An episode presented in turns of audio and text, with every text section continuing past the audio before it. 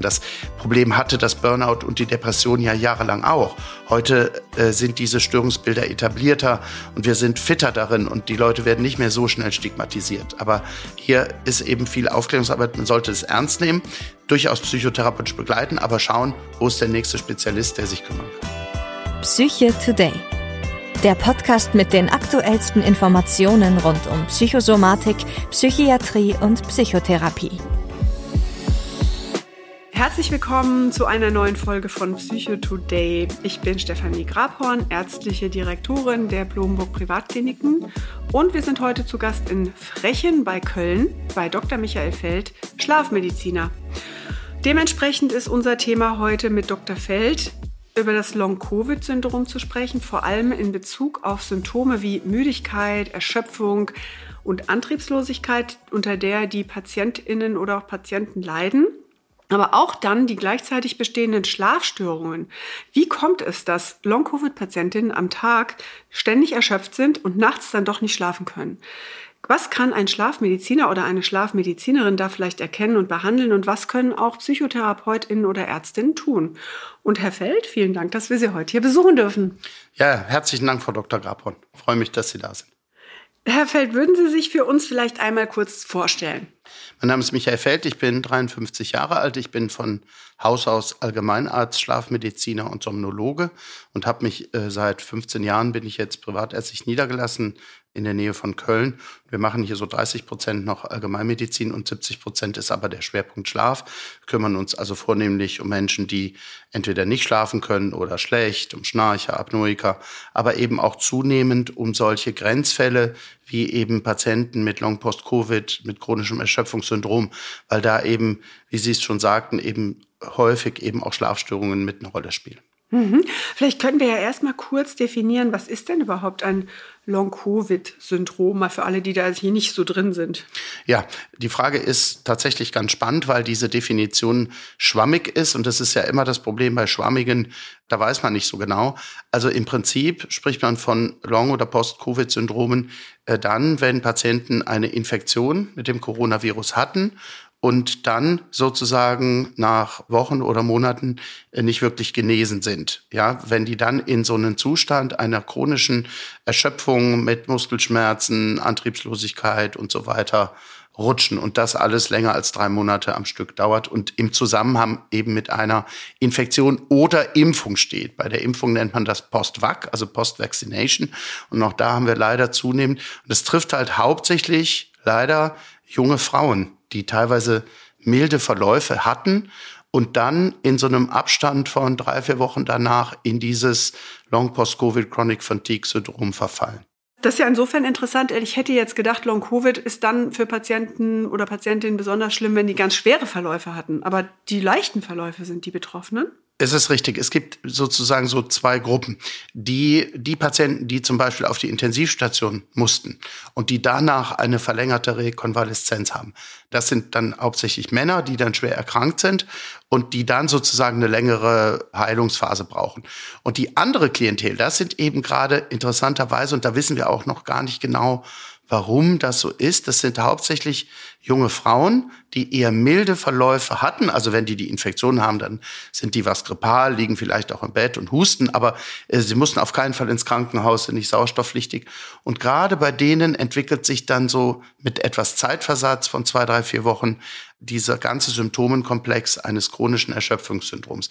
Und ich muss gestehen, ich bin da auch so ein bisschen wie die Jungfrau zum Kind jetzt zugekommen. Wir machen für vieles, machen wir auch für die Blumburg so externe Schlafanalysen. Also, dass wir sozusagen für andere Praxen die Schlafanalysen auswerten. Und wir arbeiten mit mehreren Spezialpraxen für Long-Post-Covid zusammen und sehen die ganzen Befunde und sehen teilweise auch diese Patientinnen, die teilweise in abgedunkelten Räumen liegen, wirklich äh, im Rollstuhl sitzen oder im Bett, wo man denkt, sag mal, das kann doch gar nicht sein. Also stellen die sich hier alle an. Und das tun die nicht. Die haben irgendwie durch eine überschießende Immunreaktion oder durch eine Viruspersistenz ein ganz schweres körperliches Erschöpfungsproblem. Da gehören bestimmte Sachen zu, zum Beispiel, wenn die versuchen aufzustehen aus der liegenden Position, dann werden die Tachykard, das heißt, die kriegen einen Herzschlag von 120. Und das kann man gar nicht simulieren. Ja, oder die Muskeln tun total weh, wenn du nur drei Meter gehst oder so. Und da denkt man, das kann alles nicht sein. Es gibt inzwischen Methoden, das zu messen. Und um solche Leute kümmern wir uns. Mhm, total interessant. Jetzt geistert auch, wir kommen natürlich gleich nochmal drauf, was man da alles noch sehen kann. Aber dieses Wort Fatigue, das mhm. ist ja so eine Müdigkeitsbeschreibung sozusagen. Können Sie das nochmal definieren? Weil das oft auch genannt wird als Symptom, dass eine chronische Fatigue entsteht. Genau. Und das ist auch so ein bisschen schwierig. Wir wissen das ja auch bei Krebspatienten, dass über die Tumorzellen oder über die Antwort des Körpers auf bestimmte Stoffe eine sogenannte Fatigue entsteht. Und Fatigue ist eben nicht gleich Müdigkeit, sondern Fatigue bedeutet so eine Art ganz mieses dauererschöpft sein. Ja, während man jetzt zum Beispiel bei jemandem, der einen Burnout hat oder eine Depression, was ja bei Ihnen in den Kliniken äh, vornehmlich behandelt wird, die sind auch erschöpft und müde und kaputt und die haben aber auch keinen Antrieb. Während derjenige, der eine Fatigue hat, durchaus noch will, aber der kann nicht. Ja, da ist es der Körper und und Fatigue, die können auch nicht schlafen. Also im Unterschied zu jemandem, der eine Tagesmüdigkeit hat, weil er zum Beispiel eine Schlafapnoe hat oder eine Nacht durchgemacht hat. Ne? Wenn ich Ihnen jetzt ein Bett hinstellen würde und würde sagen, Frau Dr. Grappern, könnten Sie jetzt schlafen? Dann könnten Sie das bei der Fatigue eben nicht. Ja, Sie sind erschöpft und kaputt aber sie können nicht schlafen. Während der, der jetzt müde ist, tagesmüde, der kann auch tagsüber schlafen. Mhm. Ne, und die Fatigue ist so eine ganz unangenehme Erschöpfung, die aber nicht gleich mit Müdigkeit mhm. zu verwechseln ist. Okay, jetzt nehme ich mal die ganz provokante Haltung ein und sage, ja, Herr Dr. Feld, das ist doch alles psychisch. Ja, also ich sag mal, also ich jetzt als Therapeutin mache mal ein bisschen provokant, sage ich, na ja, also jemand mit einer Depression, der kann ja auch ähnliche Symptome haben. Der ist dann irgendwie zwar, sagt er, ich würde ja gerne, aber ich kann halt nicht. Ich bin doch irgendwie so erschöpft und ich kann auch oft nicht schlafen, weil dann grübel ich und denke nach und so. Da sind ja viele Symptome, die nicht so ganz gleich abgrenzbar wären. Wenn, wenn ich jetzt Therapie mache mit dieser Person, angenommen, ich habe hier die Long-Covid, junge Patientin und versuche da rauszufinden, was ist an ihr, warum hat sie, warum vermeidet sie das Leben oder so. Was würden Sie da jetzt entgegenstellen? Also es ist tatsächlich so, dass so zwei Lager gibt, auch draußen in der Wissenschaft und in der Medizin. Die einen, die sagen, naja, ist ja alles psychisch. Das Problem ist, dass wenn Sie das eine Zeit lang haben, dann kriegen Sie automatisch auch eine reaktive Depression, weil wenn Sie dann nur alleine im dunklen Zimmer liegen und können nicht mehr aufstehen, dann schlägt Ihnen das auch auf die Seele. Und leider haben wir es hier mit einem komplexen Störungsbild zu tun, wo die Messbarkeit von Symptomen eben auch schwierig ist. Das ist in der Psychiatrie ja auch schon schwer messbar, aber hier ist es auch schwer messbar. Aber man kann es messen und damit kann man auch unterscheiden, ist es jetzt ein echtes Long-Post-Covid Chronic Fatigue oder ist hier jemand, der auf den Zug aufspringt und der eher, sagen wir mal, eine Depression hat. Es gibt bestimmte Verfahren, wo man das schon messen kann. Das eine ist zum Beispiel, das nennt sich Post-Exertional Malaise, PEM abgekürzt. Das ist eben, dass diese Patienten oder Patientinnen bereits nach ganz kurzer körperlicher Belastung in eine enorme muskuläre Erschöpfung. Das kann man messen. Zum Beispiel kann man auch eine Handkraftmessung machen. Also dann drücken die so ein, so ein Ding zusammen und dann kannst du richtig sehen, das kann nicht sein. Die hat ja kaum noch Kraft in den Muskeln, das Mädchen. Oder dass man eben diesen, früher hat man einen Schellung-Test gemacht, also dass man jemanden, der länger liegt, aufstehen lässt. Und bei Ihnen und mir, wir hätten jetzt nach dem Aufstehen, würde unser Puls vielleicht um 20 nach oben gehen. Ja, bei denen geht er aber um 80 nach oben. Das kannst du messen. Also es gibt schon inzwischen Messverfahren, wie man unterscheiden kann, ist das ein Simulant oder ist das eine Depression oder ist es wirklich ein echtes Chronic Fatigue Syndrom? Sehr spannend. Und könnte man das jetzt auch an dem Schlaf messen? Weil ich finde, es ist ja insofern interessant, dass man manchmal denkt, man hätte nicht geschlafen, aber wenn man dann so ein Polysomnogramm anschaut, dann sieht man, die hat doch ganz schön viel geschlafen und hatte nur so kleinere Phasen, wo man mal wach war. Gibt es da jetzt interessante Erkenntnisse? Ja, also äh, da ist es auch, Sie hatten es am Anfang auch schon gesagt, es ist eigentlich paradox. Jemand, der doch den ganzen Tag müde im Bett liegt, äh, wieso kann der nicht schlafen? Ja, und die können tatsächlich dann nachts nicht schlafen. Und warum das so ist, das haben wir noch nicht genau verstanden. Dieses ganze Störungs- und Krankheitsbild hat was damit zu tun, unter anderem, dass sich die Mikrozirkulation Funktion in den kleinen Blutgefäßen verändert. Die Erythrozyten verändern sich, die Gefäßwand, die haben fast alle eine endotheliale Dysfunktion. Und wir nehmen auch an, dass die Blut-Hirn-Schranke, das ist eine bestimmte Zellschicht, die das Gehirn davor schützt, dass zum Beispiel zu viel Gift oder bestimmte Stoffe, die äh, ins Bein gerne dürfen, die dürfen aber nicht in das empfindliche Gehirn rein, dass die gestört ist bei diesem Krankheitsbild, sodass Stoffe ins Gehirn kommen, die da nicht rein sollen.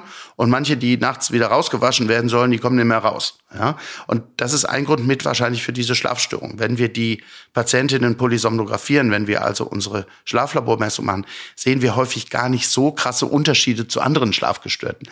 Die haben auch Hirnströme, aber die haben zum Beispiel vermehrt solche Mikrozuckungen die ganze Nacht. Wir nennen das Arousals. Das gibt's schon auch mal, wenn einer schnarcht, dann zuckt er die ganze Nacht, aber die zucken ohne zu schnarchen. Also die haben eine erhöhte Arousal-Dings, die kommen kaum in den Tiefschlaf, die haben mehr Traumschlaf teilweise und kommen nicht zur Ruhe. Die brauchen auch fast alle Schlafmittel. Okay, also ich muss jetzt noch mal kurz zurück. Es sind Mikrozirkulationsstörungen, heißt das, die Durchblutung ist ja. gestört.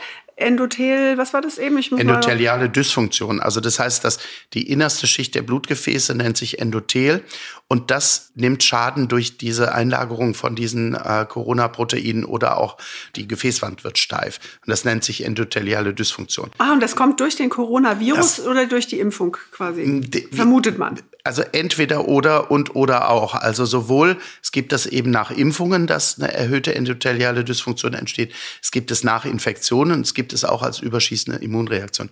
Das sind auch Patienten, die später höhere Rate an Herz-Kreislauf-Erkrankungen bekommen, erhöhten Blutdruck und wo auch wir, und das sehen wir hier auch bei den anderen Patienten, mehrere junge Patienten, die schon Thrombosen und Embolien bekommen. Mhm, aber das heißt natürlich nicht, dass jeder, der geimpft wird, sowas kriegt, sondern das Gottes scheint Willen. eine ganz besondere Gruppe zu sein, die da besonders ja. sensibel reagiert. Nur, dass wir das vielleicht nochmal... Auf jeden Fall, die Impfung hat bestimmt vielen Leuten das Leben gerettet, aber wir wissen zum Beispiel bei Genesenen, die mussten ja auch doch nochmal geimpft werden und da ist es dann häufiger passiert, dass sie einen Impfschaden gekriegt haben. Ah, okay. Ist das denn sicher, dass das ein Impfschaden ist oder vermutet man das nur? Ja, wenn es so richtig sicher wäre, die Evidenzen sprechen dafür, dass es manche Leute blöd erwischt hat. Ne, durch okay. die Impfung. Aha, okay.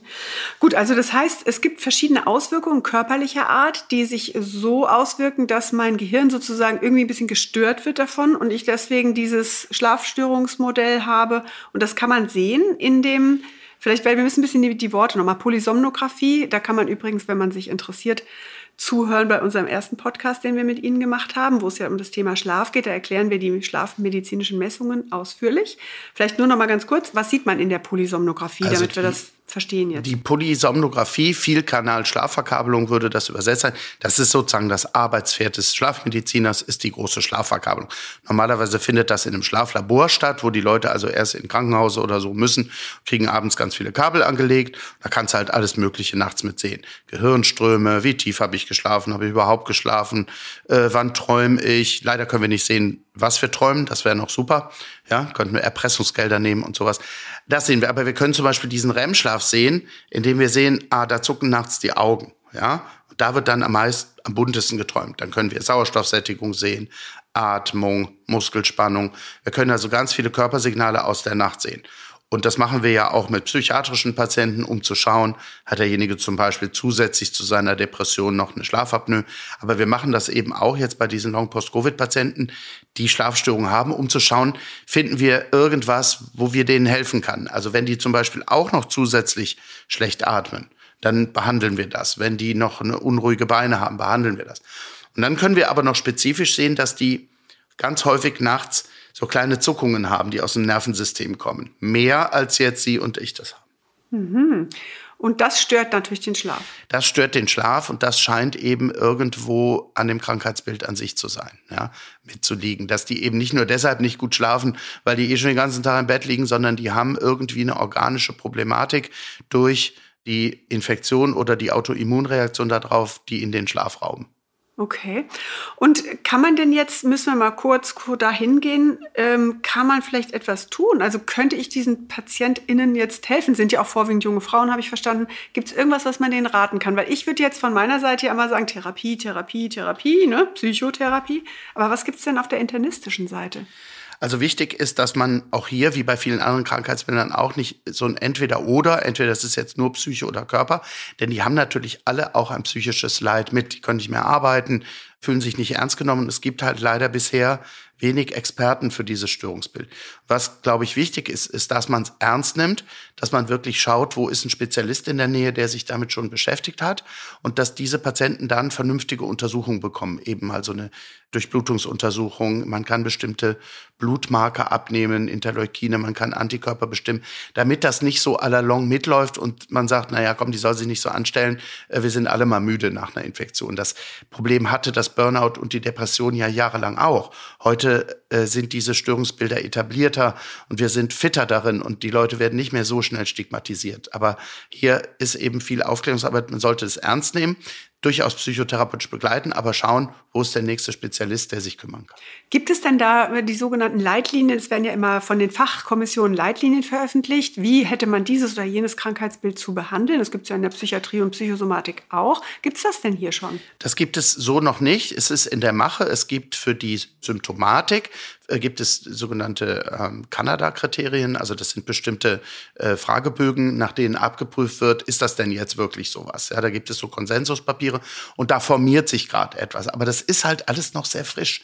Ne? Du hast halt ganz viele, die haben da was und die suchen händeringend nach Hilfe. Die geben Zehntausende Euros für irgendwelche teilweise dubiosen, weil die eben so einen Leidensdruck haben. Ne? Und deswegen laufen bestimmt auch viele dann auch mal in der Psychiatrie oder in der Klinik auf, was ja nicht das Schlechteste ist, aber wichtig wäre eben, dass es organisch mit abgeklärt. Mhm. Also müssen unsere PsychotherapeutInnen und ÄrztInnen, die jetzt zuhören, dran denken, dass das eben nicht nur eine Angst-, Depressions- oder sonstige Störung sein könnte, sondern es gab das Chronic Fatigue ja auch schon vor Corona. Da hatten es zum Beispiel nach pfeiferschem Drüsenfieber, also Epstein-Barr-Virus-Infektion sind ein Klassiker. Oder nach einer Salmonellose oder nach äh, bestimmten Darminfektionen gab es auch schon gehäuft diese Chronic Fatigue Syndrom. Diese Patienten sind leider halt ganz oft psychologisiert worden, einfach weil man keinen Pack anhatte. Weil die Unterscheidung zwischen, ist das jetzt psychisch oder ist das so schwierig war und teilweise noch ist, dass man irgendwann gesagt hat, also komm, bevor ich jetzt gar nichts mache, kommt der jetzt halt mal irgendwie 28 Wochen äh, geht er mal in eine Klinik. Ja? Hoffentlich nicht 28 Wochen, aber okay. nicht? Oder was man eben denen auch teilweise zumutet, man sagt, ja, die sollen mal in der Reha und eine Belastungsstärkung machen. Manchen geht's danach viel schlechter. Mhm. Ja? Alleine ein bisschen sich damit zu beschäftigen, das Wissen darum, was ist das für ein Störungsbild, das hilft schon. Ja? Nein, dann sind wir heute ja hier goldrichtig sozusagen.